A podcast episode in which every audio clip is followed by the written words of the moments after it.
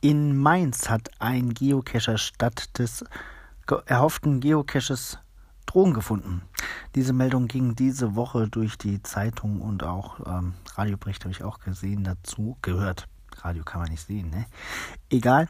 Ähm, ja, lustig, passiert ja immer wieder mal. Mir leider noch nicht. Naja, egal. Äh, aber ich habe schon diverse Portemonnaies, ausgeräumte Portemonnaies, auch mal einen ganzen Tresor, Möbeltresor mit ähm, Passport und Schmuck und so weiter gefunden. Das selbstverständlich abgegeben bei der Polizei. Aber offensichtlich sind Verstecke von Geocaches auch für Diebesgut hinreichend attraktiv. Naja, Any Press is good press, könnte man meinen. Vielleicht wird auch der ein oder andere Newbie durch diesen Drogenfundartikel aufmerksam aufs Geocachen.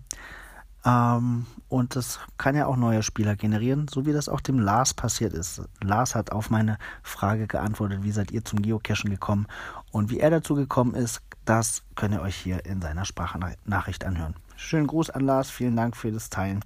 Gerne mehr davon. Bis bald im Wald. Moin Daniel.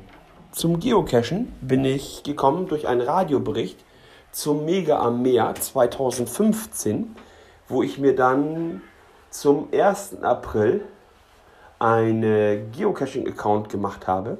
Und dann hat es noch ungefähr ein Jahr gedauert, bis ich den ersten Fund hatte bei uns im Ort. Ja, und seitdem bin ich mehr oder minder erfolgreich dabei.